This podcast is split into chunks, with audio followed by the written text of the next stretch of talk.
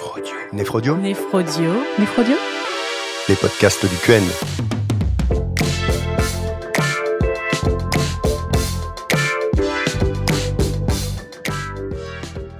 Bonjour, je suis Dominique Guérotte, néphrologue à Rouen.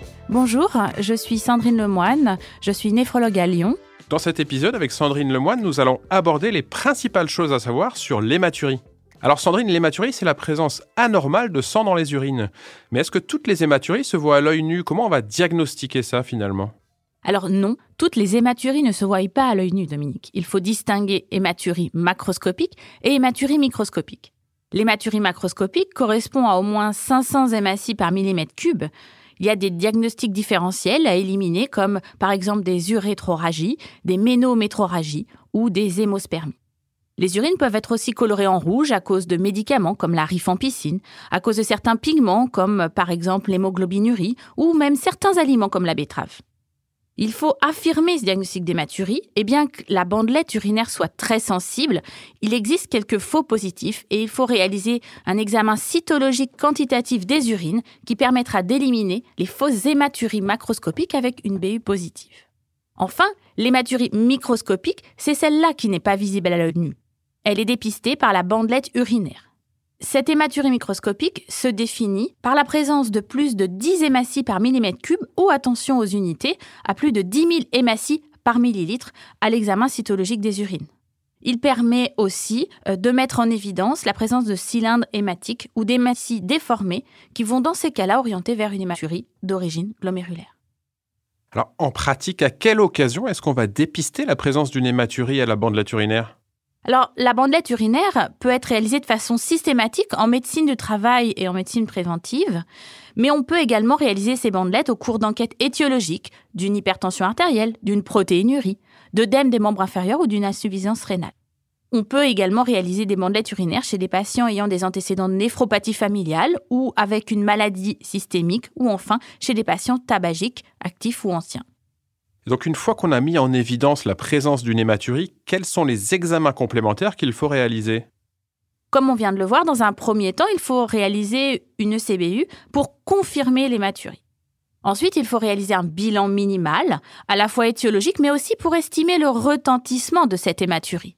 La NFS, l'hémostase, et évaluer la fonction rénale par le dosage de la créatinine et l'estimation du débit de filtration glomérulaire. Il convient surtout de réaliser un interrogatoire et un examen clinique approfondi pour orienter préférentiellement vers une origine urologique ou néphrologique et adapter ensuite le reste des examens complémentaires. Ok, donc les hématuries peuvent être d'origine urologique ou néphrologique. Si on commence d'abord par la néphrologie, quelle est l'origine des hématuries microscopiques en néphrologie? Il existe un arbre diagnostique bien détaillé euh, dans la figure de votre chapitre sur l'hématurie. L'orientation euh, néphrologique euh, va se faire euh, eh devant l'interrogatoire, comme je disais tout à l'heure, qui doit être approfondi, les antécédents personnels ou familiaux qui seront évocateurs, l'existence d'une hypertension artérielle ou d'œdème des membres inférieurs ou d'une insuffisance rénale.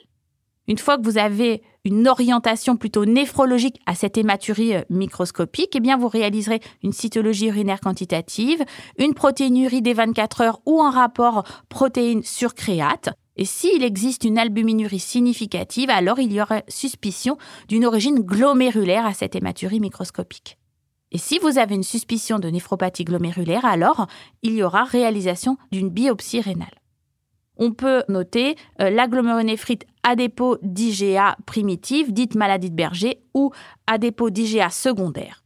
Il y a également euh, les rapidement progressive, les glomérulonéphrite aiguë post-infectieuse, membrano-proliférative ou le syndrome d'Alport.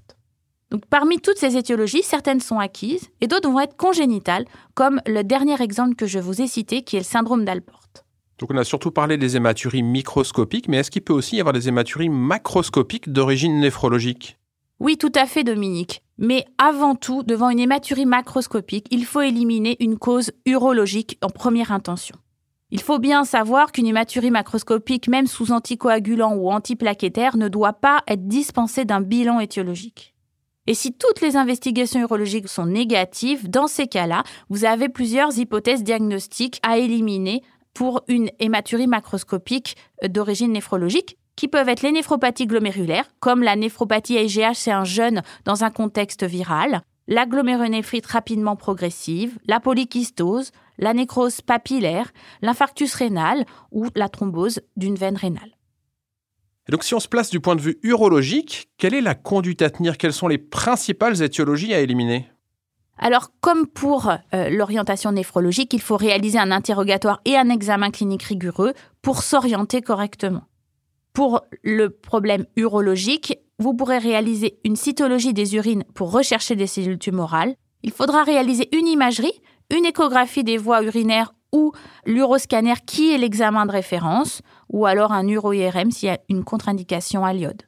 Et en deuxième intention, il faudra réaliser une exploration endoscopique, mais le type d'exploration endoscopique sera différent en fonction des anomalies que vous aurez retrouvées sur l'uroscanner. Les causes urologiques fréquentes et graves doivent être évoquées en premier. Parmi ces causes fréquentes, il y a le carcinome urothélial, le cancer du rein, il y a également les infections urinaires, la lithiase urinaire, le cancer ou l'adénome prostatique et la prostatite aiguë. Il y a des causes beaucoup plus rares, des contextes particuliers, comme le traumatisme du rein et des voies urinaires, et enfin des diagnostics d'élimination qui ne seront portés qu'une fois toutes les autres causes éliminées.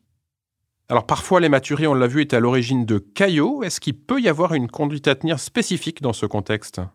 En effet, il faut identifier les signes de gravité c'est-à-dire rechercher une rétention urinaire aiguë sur ces caillots, qui sera extrêmement douloureuse chez le patient, évaluer l'hémodynamique en fonction de l'activité du saignement, rechercher la présence d'une douleur lombaire avec une colique néphrétique, rechercher une fièvre et des signes de pyélonéphrite, bien évidemment identifier l'histoire de la maladie du patient et tous ses antécédents uronéphrologiques, et regarder s'il existe la prise d'un anticoagulant ou d'un antiagrégant plaquettaire. En fonction, il faudra hospitaliser le patient, demander un avis spécialisé, poser une sonde visicale double courant pour irrigation visicale, hydrater le patient si nécessaire et surtout surveiller le volume de diurèse et la coloration des urines. Alors l'hématurie, c'est une situation particulièrement fréquente qui se prête bien à l'utilisation d'un arbre décisionnel. Est-ce que tu peux nous synthétiser en moins d'une minute l'arbre décisionnel de l'hématurie? Alors, en cas d'hématurie macroscopique, il faut déjà regarder s'il y a des signes d'appel urologique, caillots, fièvre, douleur lombaire, cystite. Si oui, vous êtes en face d'une cause urologique probable et dans ces cas-là, vous réalisez les examens complémentaires que je vous ai cités précédemment. Il faut éliminer dans ces cas-là surtout la tumeur urothéliale vésicale, la tumeur rénale ou la lithiase. En cas d'hématurie microscopique, vous allez d'abord la confirmer avec une cytologie urinaire quantitative vous allez interroger le patient, rechercher des causes néphrologiques, notamment dans ses antécédents, l'hypertension artérielle, l'estimation de la fonction rénale, la protéinurie, l'échographie rénale au minimum. Si vous avez eh bien, euh, une orientation néphrologique, vous irez éliminer une néphropathie glomérulaire et notamment discuter la biopsie rénale. Si l'hématurie est isolée, vous suspecterez une origine urologique si le patient a plus de 40 ans, des facteurs de risque de tumeurs urothéliales comme le tabagisme, des signes fonctionnels urinaires, une origine africaine avec le risque de bilharziose et l'exposition à des toxiques professionnels ou médicamenteux. Et encore une fois, il faudra réaliser, en fonction de la présence de ces facteurs de risque, les examens que je vous ai cités pour les causes urologiques. Merci beaucoup Sandrine. Avec plaisir.